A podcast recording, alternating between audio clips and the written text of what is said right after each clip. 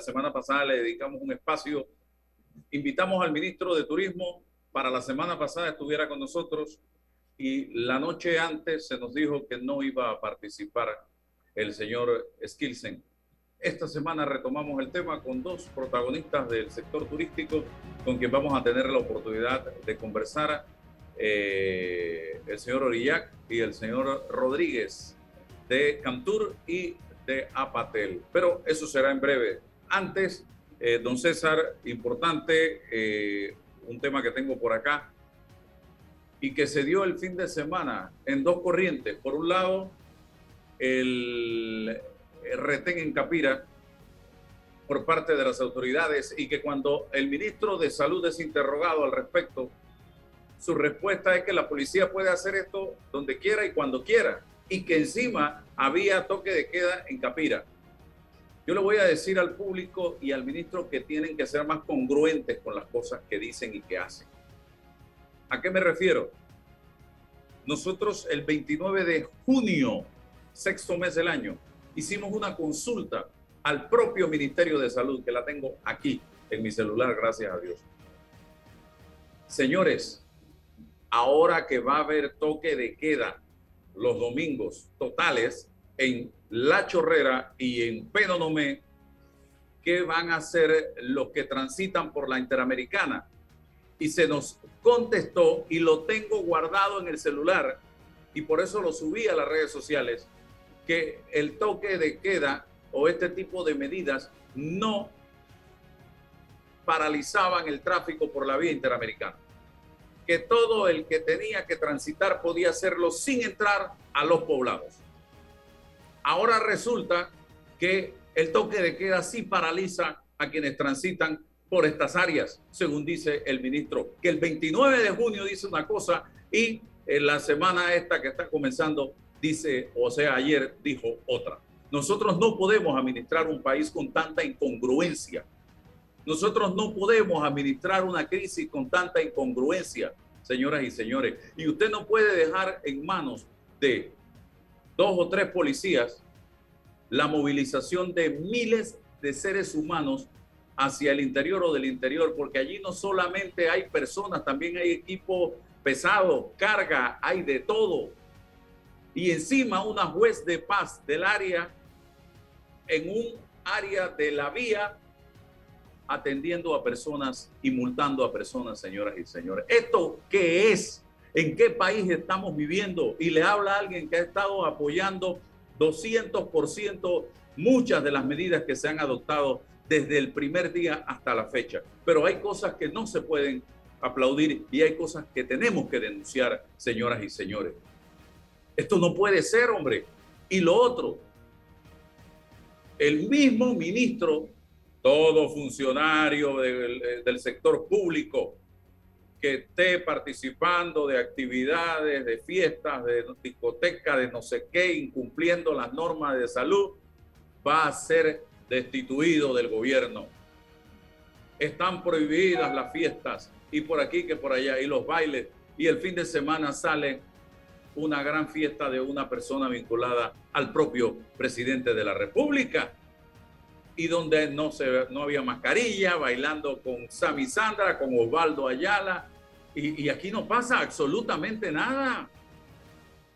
Yo quiero saber si los hijos de la cocinera hacen lo mismo e invitan a un reguecero, a Yapanís y a Nandobun, no sé quién más, al Sesh, ¿qué pasaría con ellos? Hoy día estuvieran en Punta Coco, presos, señoras y señores. Entonces no podemos tener una justicia eh, o una administración pública selectiva. Y yo cierro mi comentario para darle la palabra a César con lo que subí a Twitter ayer. Ministro, no puede ser que las medidas que usted anuncia las tengamos que cumplir. Un grupo de personas temerosas de la ley y del virus mientras otros de su mismo equipo, sabiendo que nada les va a pasar, hacen lo que les da la gana burlándose de usted y de todos nosotros. Señor ministro, pregunto, ¿se puede o no hacer fiestas privadas? ¿Y quién supervisa esto? ¿Se puede transitar o no por la Interamericana días de cuarentena total o de toque de queda sin entrar a los poblados que tienen estas medidas? Y tercera pregunta, ¿en Panamá hay personas de primera y de segunda categoría o no? César Relova. Buenos días, buenos días Álvaro, buenos días Armando, Ernesto, gracias, bienvenidos al, programa. Eh, bueno Álvaro, yo, yo sí tengo una óptica distinta, totalmente distinta. En el sentido, sí, en el sentido, en el sentido de las preguntas que hay que hacer respecto a estas problemáticas. Bueno, en la relación entre el hombre y su institucionalidad, entre el funcionario y la ley. No es desde mi punto de vista el ministro de Salud ni ningún ministro de esta república el competente para decirnos qué es lo que hay que hacer y qué es lo que no hay que hacer en materia de la interpretación y aplicación de la ley. Es la ley, es el sentido de la ley, la, la espiritualidad, la literalidad de la ley, lo que nos tiene a nosotros que señalar el rumbo, la guía. Se puede o está prohibido este acto en este contexto eh, eh, eh, especial.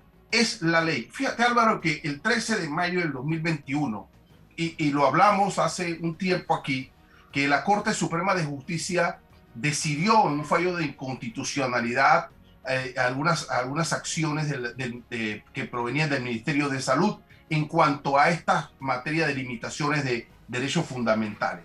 La Corte ahí hizo, Álvaro, un análisis sobre la jerarquía de la ley, sobre la interpretación de la ley, sobre qué normas o no se tenían, se tenían que, aplicar en estos parámetros y declaró inconstitucionalidad ese acto, eh, esa acción del Ministerio de Salud específicamente en ese sentido. Sería provechosísimo eso, divulgar ese, ese contenido de esa sentencia para ir educando a la gente. Bueno, ¿se puede o no en una, en una, una em, carretera eh, panamericana, interamericana, transitar o no? Bueno, es libre.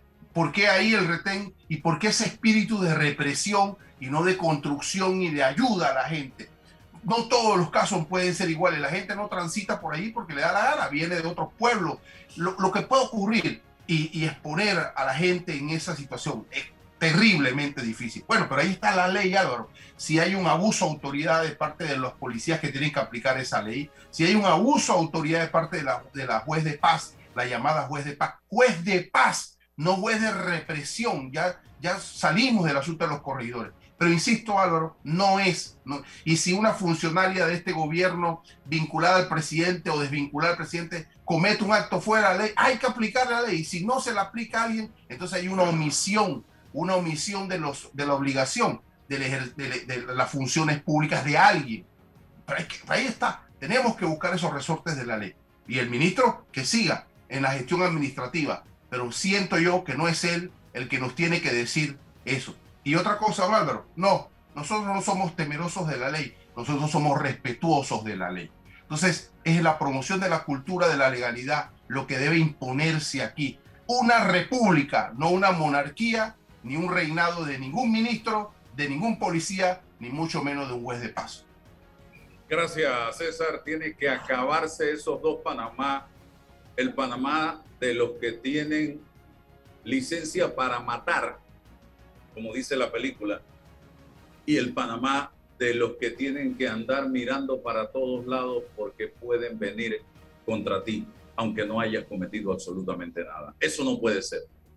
Señor, tiene que haber uno solo. El Panamá de los que respetamos la ley y la cumplimos a cabalidad.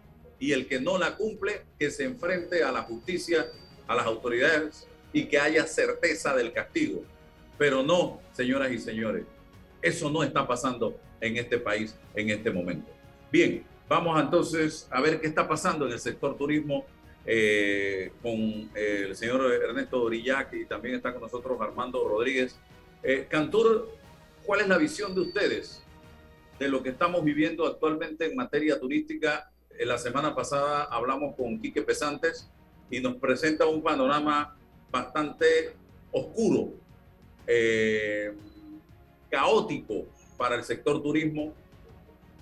Y eh, el, el domingo vimos el knockout con Annette eh, Cárdenas, también una persona muy de mucha trayectoria y experiencia en el sector turismo, hablando de lo que está pasando. Bienvenido, señor Orillac. Adelante, encienda la cámara. Muchas gracias, eh, muchas gracias Álvaro. La verdad que eh, muy contento de estar aquí contigo esta mañana. En definitiva, como tú bien mencionabas, eh, el turismo lamentablemente no hemos podido llegar a, reactivarlo como, como, como hubiéramos querido, como hubiéramos pensado, sobre todo ya para agosto de este año 2021. Y mucho tiene que ver con, con lo que tú mencionabas anteriormente, de que eh, las medidas que se están tomando eh, no van de la mano y son incongruentes con la reactivación, eh, la reactivación donde supuestamente estamos en estos momentos. Entonces, para poder, para poder tener un, turismo que, que, se reactive, no puedes imponer este tipo de, restricciones de, de, de, libre circulación, por ejemplo, en el país. Eso, eso es absurdo, porque el, el, el turismo es el primero que se va a ver afectado. Igualmente, eh, tenemos una de las medidas más restrictivas en cuanto eh, a temas de, entrada de pasajeros. Tenemos medidas restrictivas en cuanto a toques de queda, eh, en cuanto a, cuarentenas de, domingo, que han venido afectando no solamente la reactivación, sino la imagen del país internacionalmente. Porque, por un lado, estamos mandando un mensaje de que Panamá es un país de vocación internacional, abierto al, turismo, abierto a la inversión extranjera, pero por el otro lado estamos eh, eh, poniendo una, una, serie de medidas que perjudican y que dan, como te dije anterior, una mala reputación, no tan, tanto en la forma, tanto en, la, tanto en el fondo como en la forma. Eh, tú bien sabes que hemos, hemos tenido, hemos recibido una cantidad y seguimos recibiendo una cantidad importante de quejas de pasajeros que tienen problemas, por ejemplo, en los, en, el tema ese de la cuarentena, de los, eh, de los hoteles en cuarentena de acuerdo a, los países de alta incidencia, específicamente en el Suramérica. Hemos venido tratando de, de, arreglar o buscar la forma de minimizarlo eh, en estas últimas semanas, porque tenemos meses en esto, tenemos meses de estar eh, trabajando de la mano de la autoridad de turismo, de la mano de los gremios, para buscar soluciones eh, que, que, han venido afectando a, este, al sector. Y si, y si tú comparas, a mí me gustan las comparaciones a veces eh, eh, son importantes porque a veces dice la gente, bueno, lo que pasa es que estamos en una, en una pandemia, sí, pero las medidas restrictivas que ha tomado Panamá, si las comparas, por ejemplo, en, en países vecinos, el caso de Costa Rica y República Dominicana, para mencionar algunos, que tienen medidas mucho más flexibles, la incidencia del virus ha sido igual o inclusive o sido, más drástica en Panamá. O sea, con estas medidas no es que hemos estado mucho mejor. Eh, significa que hemos tenido medidas drásticas que afectan a la economía, afectan al turismo y, y al mismo tiempo eh, seguimos eh, con estas trabas. En cuanto a otros países, han entendido la importancia del sector, han entendido la importancia de la reactivación y están viendo números mucho más positivos de los que estamos viendo hoy en día nosotros. ¿Qué tan grave ha sido la situación? ¿Hay números, eh, señor Orilla? Sí, para, para, para, ponerlo en perspectiva, si tú comparas ahora mismo el crecimiento, eh, si comparas, por ejemplo, el 2019 con lo que nosotros habíamos proyectado de que teníamos que eh, llevar, llevar el, el, el 2021, debería, deberíamos estar probablemente en un 50-60% en comparación al 2019. Ahora mismo no estamos llegando ni al 30%. O sea, eh, entonces eso te dice mucho. Estamos hablando de la, del ingreso de pasajeros, o sea, del flujo de pasajeros, de la demanda. Si nosotros no, no levantamos la demanda, el sector simplemente no se puede reactivar. Y la demanda internacional, te pongo un ejemplo, te lo pongo en contexto. Eh, países, por ejemplo, como Costa Rica o República Dominicana han visto en el mes de, de julio, en el mes de agosto, números similares a los del 2019. O sea, están viendo números 85, 100% iguales a lo que tenía en el 2019, cuando Panamá todavía no está llegando ni al 30, 40%. Y eso deja mucho que decir. Voy con Armando y le cuento brevemente, el viernes me llama un amigo eh, extranjero que viene con frecuencia a Panamá. Estaba desesperado en el aeropuerto de Tucumán y me decía, esto que me está pasando es increíble. Estoy viniendo con mi novia, mi novia solo se ha puesto una dosis yo me puse las dos dosis de vacuna, pero a mi novia le dicen que tiene que ir para un hotel tres días y que yo no me puedo quedar con mi novia en el hotel, que ella tiene que quedarse sola y alguien por fuera me dice, pero di que tú nada más tienes una dosis de vacuna para que te puedas quedar con ella en la habitación del hotel. Y le han formado este enredo al, amigo mío empresario, que él decidió, compro pasaje y me regreso para Estados Unidos inmediatamente. Y otro problema más, lo escoltaron con policía y todo para que fuera a comprar los pasajes para regresarse a, Estados Unidos ese mismo día. Imagínense que esto esté pasando con eh, eh, otras personas en una coyuntura como la que estamos viviendo esa gente no, el, el, el, mercadeo o la publicidad que le van a hacer a Panamá es desastrosa, señor Armando Rodríguez. Discúlpame Álvaro, discúlpame Álvaro, y no le no, no había una propuesta de hacerse un hisopado a la joven con una vacuna, ¿no le dijeron eso? Tres días tenía que quedarse de todas maneras en la habitación eh, con, eh, sin la persona, al menos que dijera todo eso lo inventaron y le enredaron. Por eso que yo cuando dieron a conocer estas medidas dije, lo primero que tienen que explicarles estas medidas es a los funcionarios que atienden en el aeropuerto de Tocumen, porque cada uno tiene un criterio diferente y una posición diferente de las mismas. Y mira los enredos que forman.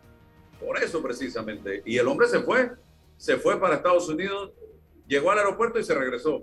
Armando. Gracias, buenos días. Eh, Álvaro, César, eh, Ernesto, eh, amigos oyentes. Definitivamente que este, esto que, que, ha pasado en Tocumen es algo que a nosotros como gremio nos, nos tenía muy preocupados, y no solamente los, los, hoteleros, sino a todo el sector, y, y era una queja que, que teníamos, que recibíamos constantemente. ese caso en específico suyo, yo lo, he escuchado muchísimas veces de personas que, inclusive compraban su pasaje y se regresaban, pero asimismo iban a, de alguna manera, a replicar negativamente todo lo que, lo, el, ese, ese, mal momento que había vivido. Y fíjense que todo por, a veces se da por, por, por la falta de comunicación, como bien lo, lo, ha, lo ha dicho Álvaro, este, por la, esa discrecionabilidad a veces del funcionario, porque también he escuchado de personas que han venido del sur que la han dejado entrar sin ningún tipo de problemas. Entonces, como he visto personas que la han sentado como si estuviésemos en los tiempos del holocausto, siendo turistas, eh, esperando ser, llamados y teniéndole el cenafrón y a todo el mundo de alguna manera eh, eh coercionándola. Y, y, eso no es lo que nosotros queremos para las personas, los visitantes panameños. Pero bueno, eh, la buena noticia de esto es que producto de estas acciones, eh, nosotros eh, pudimos de alguna manera eh, conversar con, con, el ministro Skilsen y, y, y lograr finalmente tomar acciones ellos como, como gobierno básicamente pues son los que tienen que tomar las acciones de que, de que existiese esa coordinación. Ya, ya hemos hecho dos dos recorridos en el aeropuerto para darnos cuenta y en uno de esos recorridos, este, inclusive nos agarró una, una panameña que dice, oye, yo soy panameña y, y es imposible y eh, mira todo lo que está pasando y bueno, al final la buena noticia es que, que, que todo esto se da por falta de coordinación eh, y que al final eh, por medio de la IG va a existir un, un, un código QR donde va a estar la declaración jurada,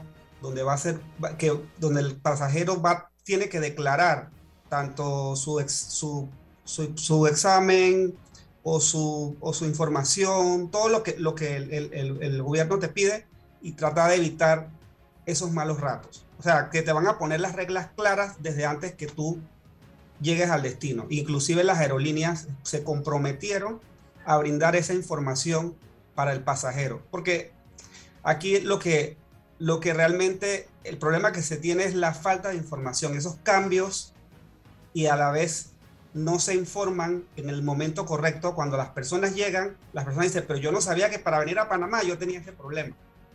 Entonces, cuando llegan acá, tienen el, el problema montado y pasan el, el, el, mal, el mal rato.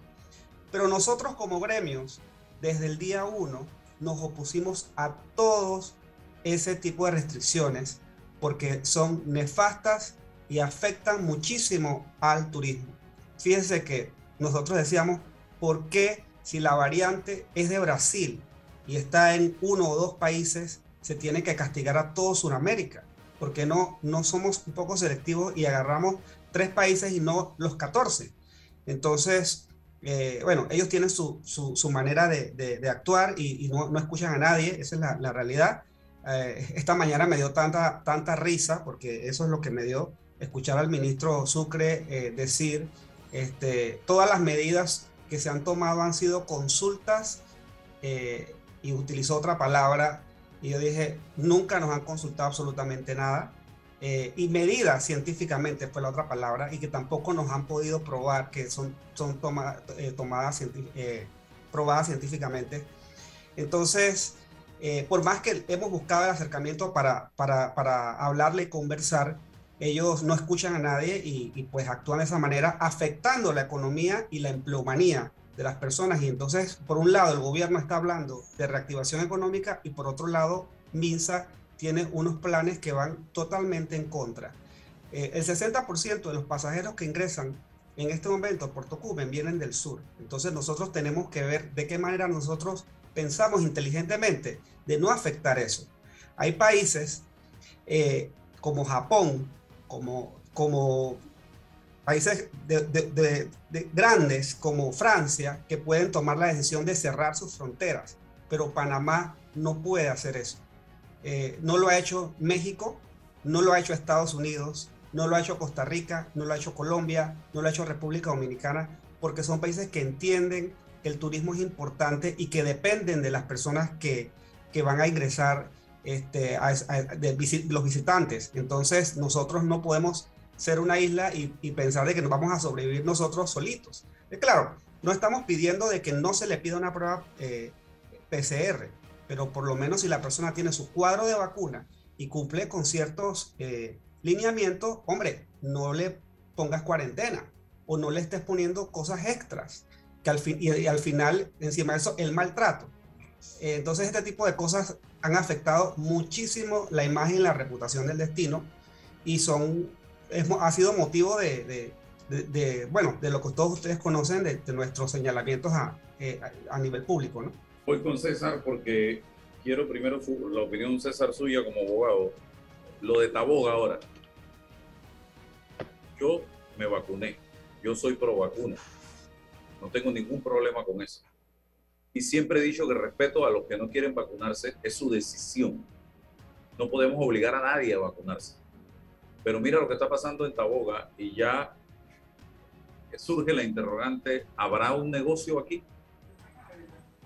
Para entrar a Taboga necesitas la tarjeta con las dos dosis de vacuna y no tienes problema. Pero yo pregunto, ¿qué pasa con las personas que tienen que estar yendo y viniendo los residentes de Taboga? Dos, tres, cuatro veces a la semana por cualquier motivo, razón o circunstancia. Y que no, y que tomaron su decisión de no vacunarse van a tener que gastarse 25 dólares cada vez que van a Taboga. Eso yo creo que no es justo. Y repito, yo soy pro vacuna. Me puse las dos de AstraZeneca. Y si me hubieran dicho que era querosín, yo me pongo las dos vacunas. No tengo ningún problema por eso. Pero yo tengo, yo también me debo a la gente que no quiere vacunarse porque es su decisión, pues. ¿Qué va a pasar con esa gente va a tener que pagar porque el Estado no ofrece ese servicio a los residentes de Taboga. Es complejo, Álvaro, porque hay aquí categorías. Mira, la decisión de vacunarse o no entra dentro de la libertad individual, personal de cada quien. Es más, la, manifestación para vacunarse o no vacunarse entra dentro del rango de la libertad de expresión de cada cual. El Estado tiene que respetar esas expresiones, pero simultáneamente los, los entes oficiales tienen una obligación en cuanto a qué? En cuanto al cuidados de la salud colectiva sanitaria. Ahora, establecer prohibiciones o restricciones absolutas en esa obligación, ahí está lo peligroso. No, no se puede impedir el acceso a una isla. Usted no puede hacer esa prohibición. Eso es inconstitucional. No, no, no soy yo. La Corte lo debe decir. Pero tiene mucho vestigio de inconstitucionalidad esa restricción absoluta. Usted lo que tiene que hacer son protocolos de cuidado en el acceso a la isla. Protocolos de cuidado velar por las personas que optaron en no vacunarse, bueno, tengan un protocolo para acceder, pero no la prohibición, eso no puede ocurrir. Y ahí es donde están los exabruptos, los desequilibrios. Mire, usted no se puede convertir en el campeón eh, en el manejo de la pandemia y en el, y en el eh, eh, fracasado en el manejo del respeto a la vida de la gente individual, de los derechos individuales y a la promoción de la economía. Usted, no, usted, tiene que tener un equilibrio para hacerlo. Y ese es el equilibrio que parece le está faltando al ministro de Salud. Y, el, y, y, también el protagonismo que tiene que tener el ministro de Turismo aquí, porque la pregunta para Armando y Ernesto es, ¿cuál es competencia real y efectiva tiene el ministro de Turismo para qué? Para conversar en plano de igualdad con el ministro de Salud y plantearle la problemática. Porque una cosa es los que optaron por llegar al país. Pero ¿qué está pasando con los que no llegan? ¿Por qué no llegan? ¿Qué, está ocurriendo? ¿Y cómo hacemos promociones para que lleguen y, nos vendemos nuevamente como país? Eso debe estar ocurriendo en México, República Dominicana. En Costa Rica nos está robando el mandado a nuestras caras y no reaccionamos. ¿Y por qué el ministro de Turismo no reacciona ante esto? Porque quizás no tiene la competencia ante el ministro de Salud. ¿Y por qué no conversamos con el ministro de Salud y pedimos eso? Pregunto, señor. Sí, mira, eh, César, gracias. Yo creo que has dado en el clavo, ¿no? Eh, sin embargo, tengo que decir que la comunicación con el ministro Skilsen ha sido muy buena. Inclusive nosotros nos hemos reunido, eh, los gremios, con el ministro de Salud, gracias a la gestión de, del ministro Skilsen, en, en, repetidas ocasiones. La última vez que nos reunimos fue acerca de hace un mes y tuvimos dos horas en el despacho del ministro de Salud. El ministro de Turismo se reúne prácticamente a diario, eh, tiene conversaciones con él porque tenemos la comunicación con él. Pero no solamente el ministro de, Turismo, el ministro de Comercio, el ministro de Economía, el, todo lo que tiene que ver con el sector reactivación. Eh, es hora de que, de que, de que, de que, de que los ministros que tienen que ver ese tema lleven un paso adelante. Lo que sentimos nosotros, que está pasando aquí, es que pareciera que el ministro de Salud tiene el poder absoluto del país. O sea, como que él, él, él toma las decisiones y su decisión es la final. Entonces aquí exhortamos al presidente de la República, eh, que dicho sea de paso, tengo que decir también que hemos, hemos logrado muchísimo en estas últimas semanas, en estos últimos días, como bien mencionaba Armando, y se han logrado cosas, eh, pero lamentablemente se podían haber logrado mucho antes. Sin embargo, siempre hemos tenido esa pared eh, con el MINSA donde chocamos. Y nosotros no estamos buscando que, que simplemente se levanten todas las medidas, no estamos hablando de que de que se trabaje con los protocolos, se, trabaje con la trazabilidad, se pongan medidas claras, o sea, claras con proyección para poder trabajar. El turismo se, se trabaja con proyección a, a, largo plazo. un proceso, un proceso. Es un, es un, proceso, entonces no podemos el día de mañana, sí, bueno, sí, está bien, estamos, y de repente pones una medida que automáticamente corta la circulación en un, en un, en un, lugar turístico cuando ya tenías un circuito vendido y tenías unos visitantes en ese lugar. ¿Qué haces tú eh, con una semana o con cinco días de antelación? Eso, eso no, puede ser, no, no tiene sentido. Y bien mencionaba Armando de que, de que han sido en consultas. Él nunca nos ha consultado. Bueno, vamos a ver, vamos a trabajar sobre estas medidas, vamos a, trabajar sobre estos criterios. Entonces, hemos adelantado en varias cosas. Una de ellas es que finalmente entendemos de que los criterios que ha tomado el MINSA para los criterios que tomó el MINSA para entrar en Tocumen, por ejemplo, al principio de la pandemia, están tomando esos criterios ahora para salir de Tocumen y convertirse en un asesor. Después de, varias conversaciones, entonces ya los, los entes que tienen que tomar el aeropuerto, el aeropuerto de Tocumen, migración, aduana, autoridad de turismo, ya van a estar, van a tener un paso adelante. Y eso debe pasar con la economía igual. O sea, el Ministerio de Comercio, la Autoridad de Turismo eh, y todos los entes ya deben, deben hacer un paso adelante y el Ministerio de Salud debe convertirse en un asesor si realmente queremos una reactivación.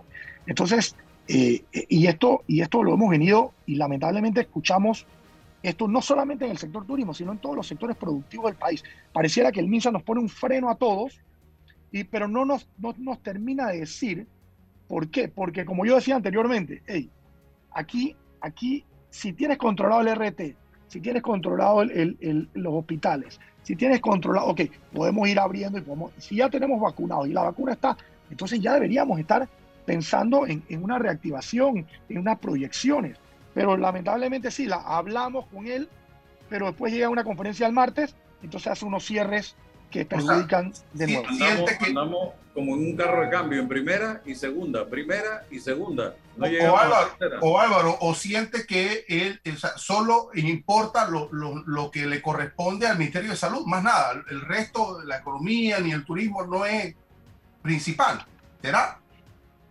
Pareciera que él pensaría que es, es lo único importante en la balanza. Entendemos que sin salud no hay nada, pero sin, sin economía, sin trabajo, tampoco hay salud. Entonces, ¿qué va a pasar en, en Panamá cuando un, un, turismo puede ser el reactivador de la, de la, economía para generar estas riquezas? Porque no podemos seguir endeudándonos por, por, por, por, los próximos años. O sea, esto es insostenible. Sin embargo, el, el turismo sí puede ser un vehículo de reactivación y lo está haciendo en países vecinos y está trabajando en países vecinos hacia allá. Panamá es un país de vocación internacional.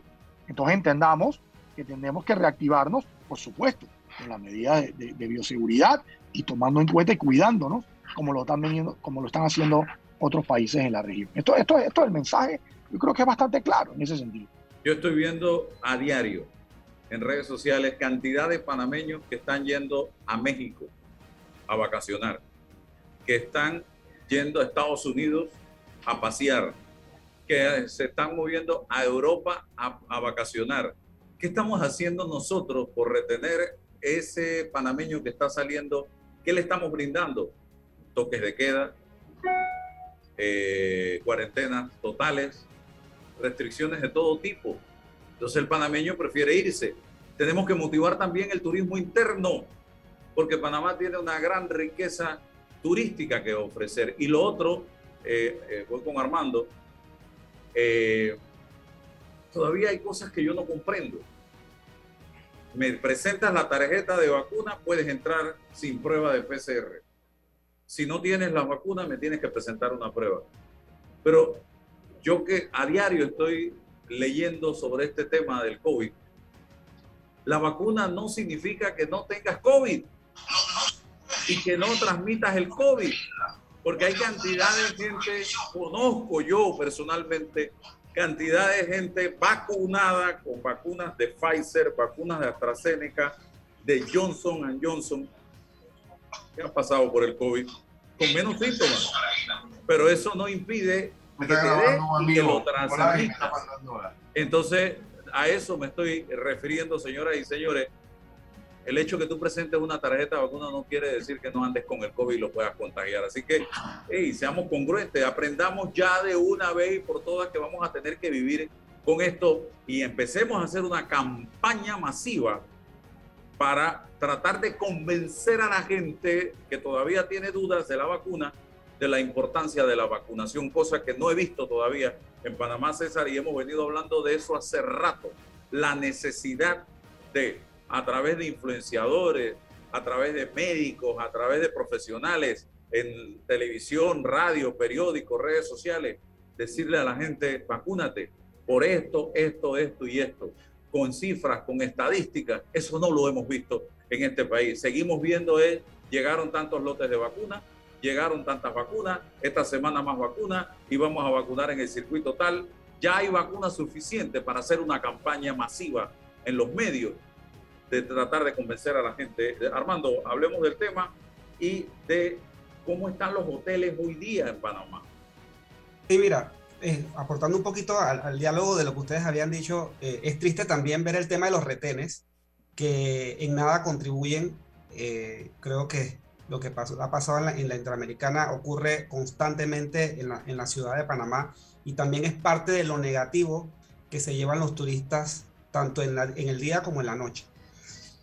Eh, los hoteles, nosotros hemos podido reactivar solamente un 38% actualmente de ese, de ese grupo significativo de, habitaciones que hay en el país, que son 32 mil, y no se va a reactivar más hasta que no haya demanda. Y esa demanda no se va a dar hasta que no exista eh, la liberación de las restricciones.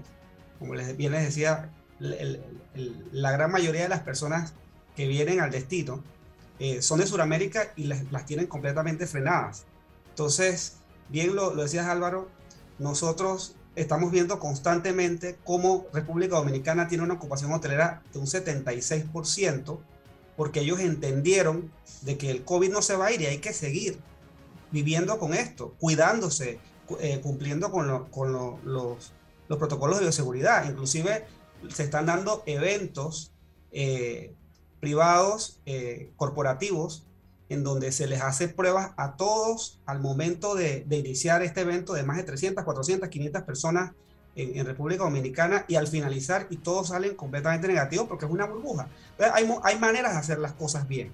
yo creo que en su momento también eh, nosotros como, como empresa privada del turismo le hicimos, hicimos un, un, evento y, Ernesto se, lo, se los puede explicar mejor este, el Panama Best Practices, en donde, donde se les hizo a ellos todo un esquema y, se, hizo una presentación de cómo podemos hacerlo hasta en vivo.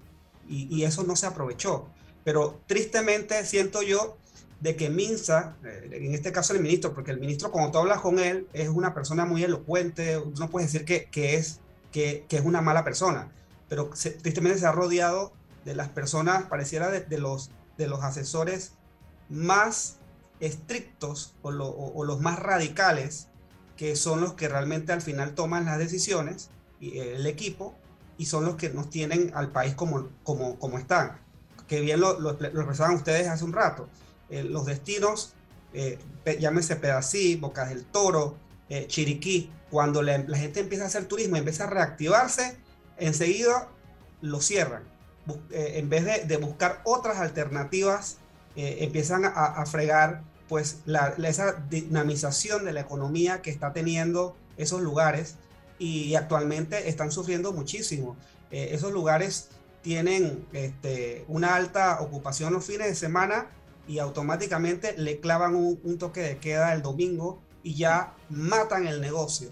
Entonces, eh, tenemos... Don Armando, don Armando, o sea, un retén en Capira donde, donde allí están las playas, los hoteles de playa, pero por el amor de Dios, ¿dónde está el sentido común?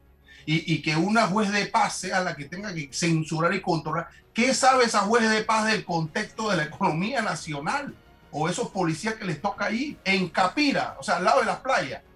No lo, más, lo más triste de todo, lo más triste de todo es que, y les puedo, les puedo contar que, que al final ni ellos mismos, ni los mismos policías, ni, los jueces de paz conocen eh, los decretos y al final han hecho pasar a las personas, después de cuatro, cinco, seis horas, se llega a la conclusión de que la persona tenía razón y ok, perfecto, no ha pasado nada, puede irse, no la vamos a multar porque usted tenía razón, pero ya pasó la persona el mal rato y, entonces en, en, ese, en ese sentido, pues estamos dañando ese, ese, ese interés de la persona por, por hacer algo. Entonces la gente se siente que mejor ni sale y es un problema que estamos creando económico, social y hasta un problema que se va a volver eh, eh, eh, otra, otra pandemia, digo, o sea, la situación mental de las personas por estar encerradas. eso, eso, eso también es grave, ¿no?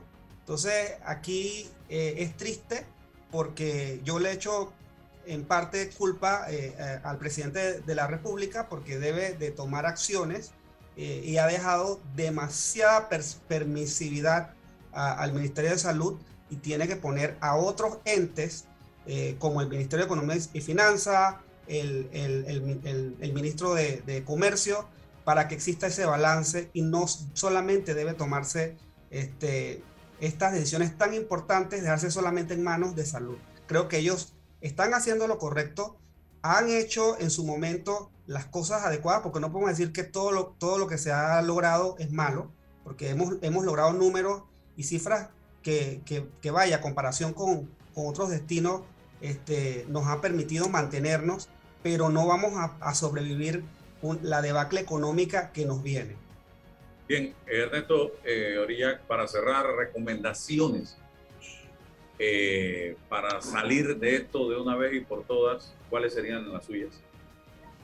Gracias Álvaro y César. Mira, la primera, como bien, y creo que, en línea de lo que dice Armando, creo que la primera, la primera es, es la integración. O sea, nosotros tenemos que entender de que cuando hablo de una integración, una política turística de Estado, se refiere a que, a que todo el país debe, debe, debe entender la importancia que tiene el sector no solamente para recuperar la economía, sino para reactivar los miles de empleos y crear más empleos. O sea, si no entendemos eso, no vamos a ningún lugar. La segunda, eh, una vez entienda eso y vayamos hacia allá, entender de que tenemos que ser inteligentes en el tema de, de nuevamente de la reactivación, porque tú puedes hacer, tú puedes hacer tú tenemos, ya tenemos, entregamos todas las medidas de bioseguridad, entregamos los protocolos, sabemos cómo se pueden hacer se pueden traer visitantes, se pueden hacer eventos, se pueden hacer congresos, se pueden hacer convenciones de una manera segura.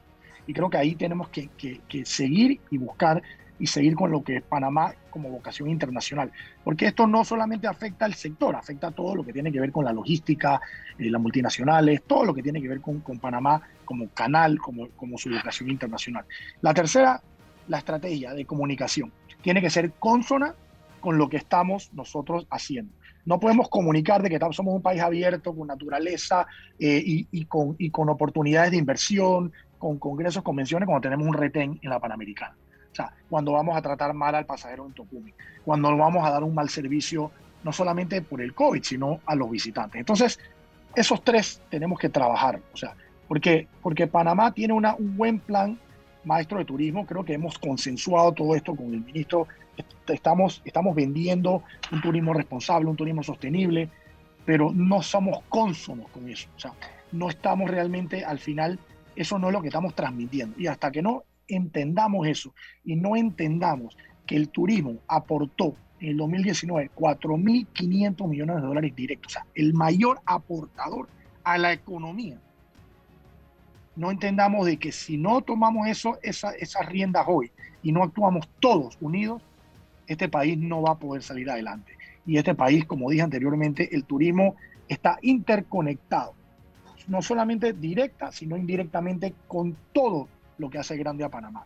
Entonces, entender que Panamá es un país de vocación internacional abierto al mundo y que vive de servicios. Y así tenemos que, plantearlo y así tenemos que El diagnóstico es preciso, conciso, oportuno. ¿Qué hace falta para implementarlo? Liderazgo, voluntad y hacia dónde mirar en la acción concreta. Mira, César, lo primero, voluntad. Yo creo que aquí que se necesita la voluntad.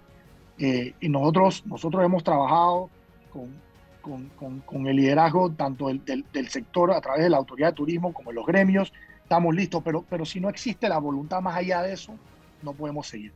El presidente de la República hizo un consejo de gabinete hace, un, hace unos meses atrás, turístico por primera vez. Eso tiene que convertirse en una política de Estado. Ahora mismo estamos trabajando en un tema y que tiene que ver con Panavac, vacunación, algunas cosas muy interesantes, o sea, que pueden, pueden sacarnos y pueden convertirnos en lo que todos queremos lograr.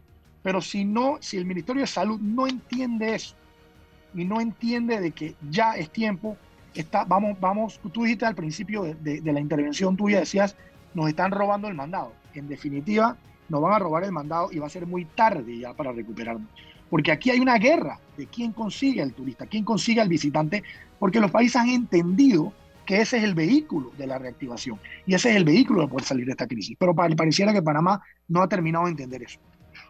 Bien, muchas gracias Armando, Ernesto, por estar con nosotros en el día de hoy.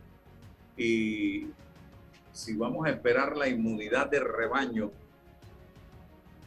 mientras eso ocurra, y con todas las eh, eh, variantes que están saliendo, señores, yo no sé, el barco se hunde.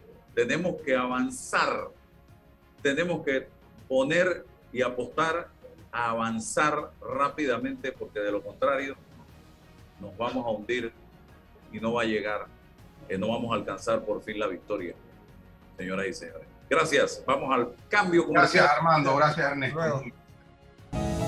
Detrás de nuestras hipotecas encuentras tu nuevo hogar. Solicita un préstamo hipotecario para tu vivienda con grandes beneficios. Traslada tu hipoteca y date una nueva oportunidad. Refinancia con nosotros y toma un descanso. O recibe ese dinero extra que necesitas con nuestro préstamo con garantía hipotecaria Casa Más. Contáctanos a través de nuestras plataformas de atención al cliente. Caja de Ahorros, el banco de la familia panameña. ¿Sabías que Cobre Panamá trabaja de la mano de organizaciones de investigación científica para la protección y conservación de especies como el Fondo Peregrino, Sea Turtle Conservancy, Instituto Smithsonian de Investigaciones Tropicales y Yaguará? Cobre Panamá. Estamos transformando vidas. En Mi Bus seguimos modernizando el transporte público para brindarte un Panamá más conectado reforzando las rutas complementarias de tu barrio para que llegues al punto de conectividad de tu zona. En el este, cuentas con la zona paga Metro Pedregal, en el norte, con la zona paga Los Andes, y en el centro, con la zona paga 5 de Mayo, en donde tendrás rutas troncales y corredores de alta frecuencia, y así puedes trasladarte de una forma más rápida y segura. Sigue avanzando en tu viaje realizando el transporte gratuito y aprovecha todos los beneficios en tiempo y dinero. Y recuerda, no bajes la guardia contra la COVID-19. Al viajar con nosotros, usa tu mascarilla, pantalla facial y gel alcoholado. Mi bus, la gente que mueve a Panamá. Bueno, me voy a comer con una estrella. Mmm. Espérate, ¿y tu esposa sabe? Claro, ella sabe que la estrella del sabor es American Star y por eso en la casa comemos delicioso. American Star, el tasajo, jamón, chorizos y embutidos más suaves, económicos y con el sabor que le gusta a todos. ¡Oh! ¿Me invitas a conocer esa estrella? Busca la estrella roja y azul American Star, la estrella de tu cocina. Panama Ports se mantiene en su compromiso de apoyar al desarrollo económico del país. Hemos aportado en todos los sectores apoyando a las comunidades más vulnerables, dotando los hospitales, respaldando la vacunación masiva en el país y la de nuestros colaboradores, para brindar nuestra labor día y noche. Para los próximos 25 años, se proyecta que Panama Ports realizará pagos adicionales directos al Estado por movimiento de contenedores de 24 millones al año y pagos en concepto de dividendos de 7 millones mínimos al año. Nuestra labor continuará para que en los próximos 25 años Panamá siga avanzando por un mejor mañana para todos los panameños. Panama Ports, 25 años unidos a Panamá. Estimado usuario, recordamos que el reglamento del viajero prohíbe la venta de buonería dentro y fuera de las instalaciones del metro. El incumplimiento de estas disposiciones conlleva sanciones. Cuida tu metro, cumple las normas. Déjate llevar por la frescura del pollo melo, panameño como tú. Déjate llevar por la frescura del pollo melo. Variedad y calidad. Melo. Frescura de altos estándares. la calidad es una promesa. Para llevarte el pollo melo siempre fresco hasta tu mesa. Déjate llevar por la frescura del pollo melo. Por su sabor y calidad lo prefiero. Déjate llevar por la frescura. En Mi Bus seguimos modernizando el transporte público para brindarte un Panamá más conectado, reforzando las rutas complementarias de tu barrio para que llegues al punto de conectividad de tu zona. En el este, cuentas con la zona paga Metro Pedregal, en el norte, con la zona paga Los Andes, y en el centro, con la zona paga 5 de Mayo, en donde tendrás rutas troncales y corredores de alta frecuencia, y así puedes trasladarte de una forma más rápida segura.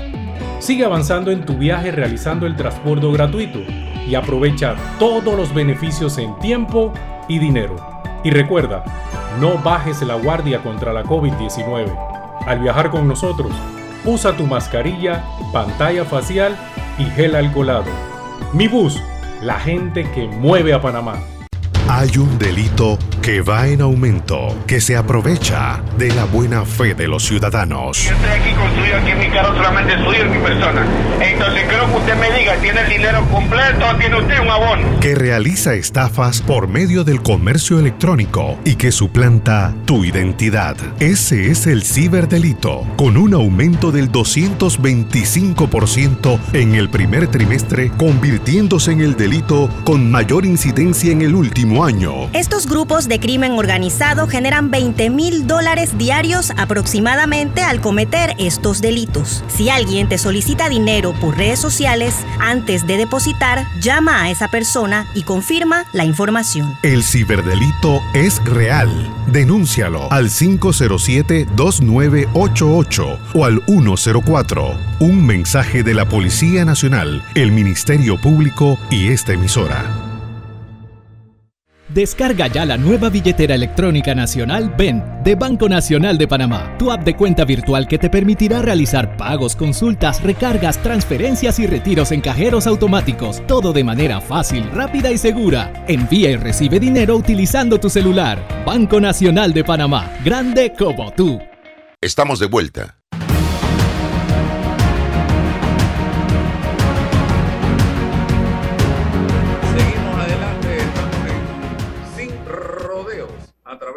Omega Estéreo. Está con nosotros Abraham Carrasquilla, miembro del Partido Cambio Democrático. Eh, en los minutos finales, don Abraham, eh, tengo entendido que hay respuesta eh, sobre la petición de eh, los diputados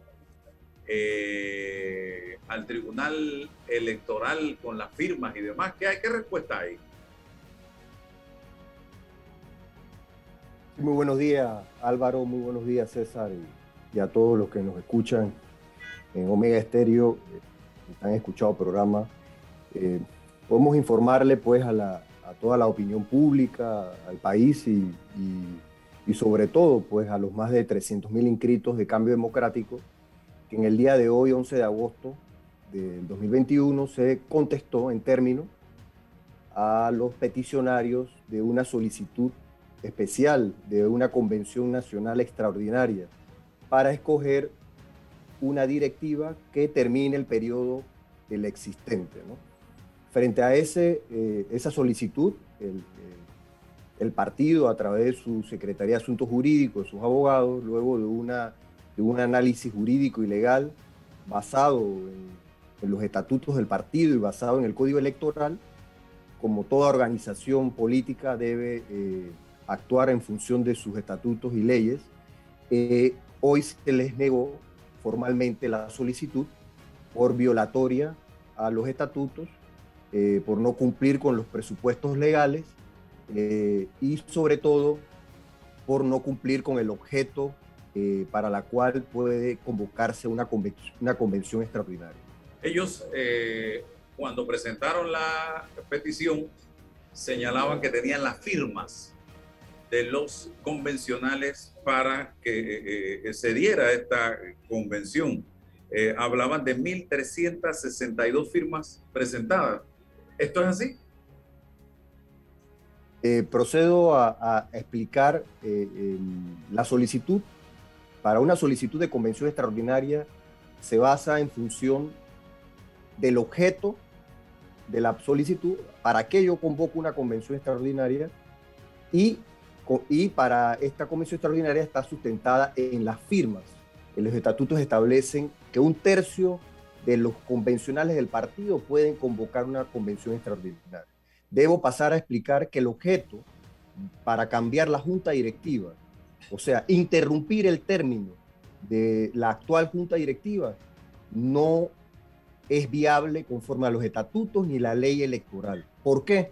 Porque conforme a los estatutos, los periodos de la junta directiva, de los convencionales, de los miembros de la comisión política, de la junta consultiva, son por, un periodo fijo de cinco años y solo pueden ser reemplazados a su vencimiento del término o por renuncia expresa como hizo el Partido Panameñista, donde todos sus miembros de su directorio renunció y por eso ellos lograron una convención extraordinaria. En el caso de Cambio Democrático, no se ha dado ninguno de esos dos supuestos. No ha habido ninguna renuncia ni de los propios peticionarios que son miembros de la directiva, y tampoco ha habido un vencimiento del término de los cinco años. Eso, ese objeto hace no viable la solicitud. Sin embargo, el otro requisito es el tercio de las firmas de los convencionales, que es lo cual, en 1362 de las firmas que supuestamente ellos presentaron, tengo que manifestarte de un análisis que realizó la Secretaría de Asuntos Jurídicos, 397 no eran eh, legítimas porque eran personas que ya no eran miembros del partido, que no, eran, no estaban habilitados como convencionales para firmar, eh, y otras firmas donde eran totalmente ilegibles y no correspondían a la cédula.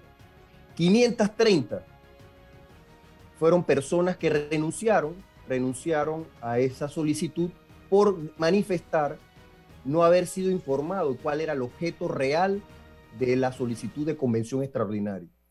Al final, solo lograron un 22% de la totalidad de las firmas y de la totalidad de las firmas requeridas, o sea que no llegaron al 33%, que es el tercio que se requiere para una petición como esta. O sea, no cumplen jurídicamente el objeto para una convención extraordinaria y tampoco cumplen con las mínimas firmas requeridas para esta solicitud.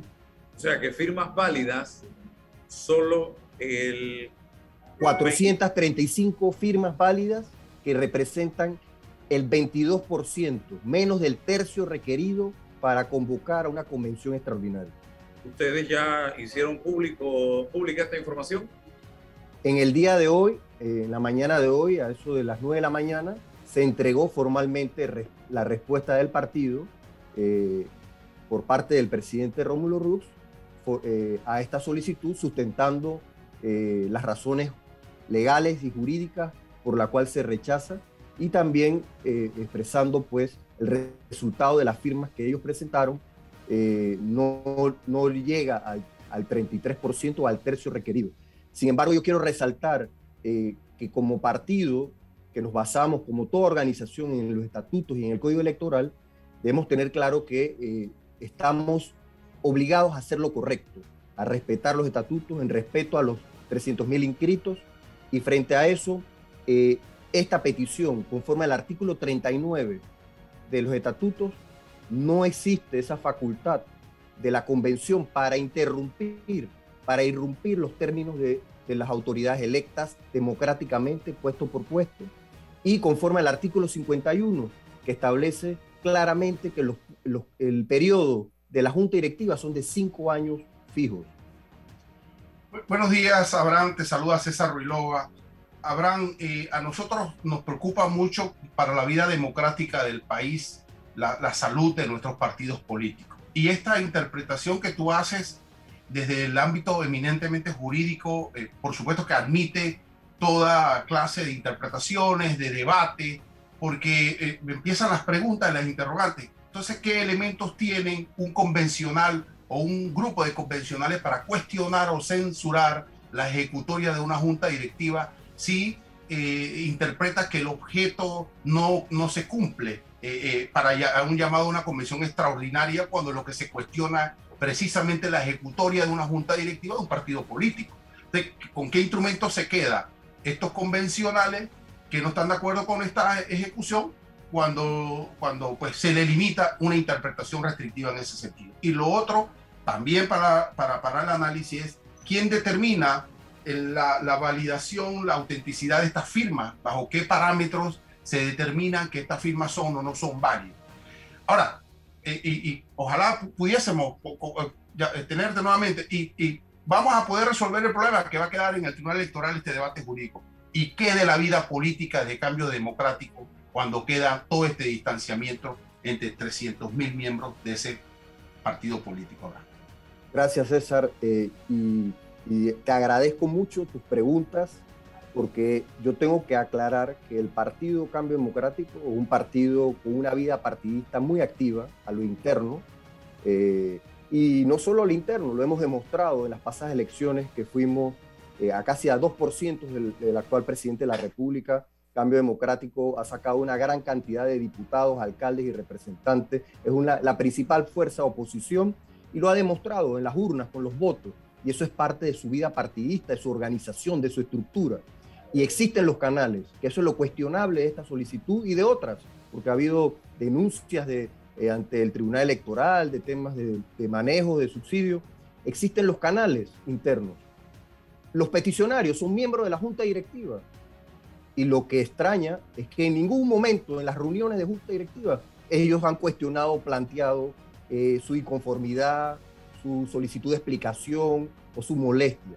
Hay los canales internos del partido, pero fuera de eso, nada impide que los convencionales, que son el órgano supremo, haga uso de su derecho de convocatoria. Y eso no se le coarta ni se le limita en cambio democrático. Sin embargo, para el objeto que fue el llamado, no cumple con los estatutos. Eh, eh, la convención se puede convocar para otros objetos, reforma los estatutos, se puede convocar para establecer las declaraciones de principio, el plan de acción, el plan de trabajo, se puede establecer para adoptar posturas políticas nacionales. Hay muchos objetos por lo cual la convención se puede eh, eh, hacer el llamado.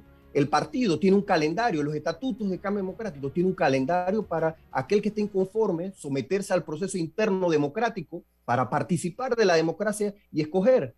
Pero esto no se trata de que quítate tú para ponerme yo en medio de una coyuntura política que todos sabemos que el origen, el origen de todo esto es un objeto político que nace después de una alianza que hubo en la Asamblea Nacional de 14 diputados con el partido de gobierno para hacer un acuerdo de recámara que todavía las bases del partido desconocen cuál es el objeto de ese llamado. Y por eso es la molestia de los más de 300 mil inscritos del partido. Existe los objetos para hacer el llamado no cumplieron con el requisito.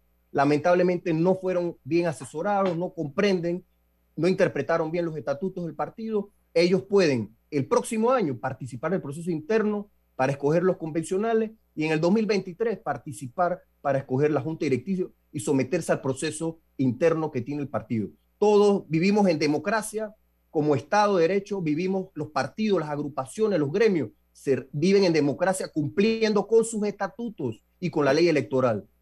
Ir en contra es romper el orden, incluso y respetar a las bases del partido.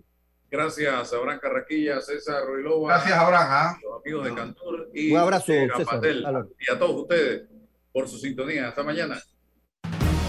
La información de un hecho se confirma con fuentes confiables y se contrasta con opiniones expertas. Investigar la verdad objetiva de un hecho necesita credibilidad y total libertad. Con entrevistas que impacten, un análisis que profundice y en medio de noticias, rumores y glosas, encontraremos la verdad. Presentamos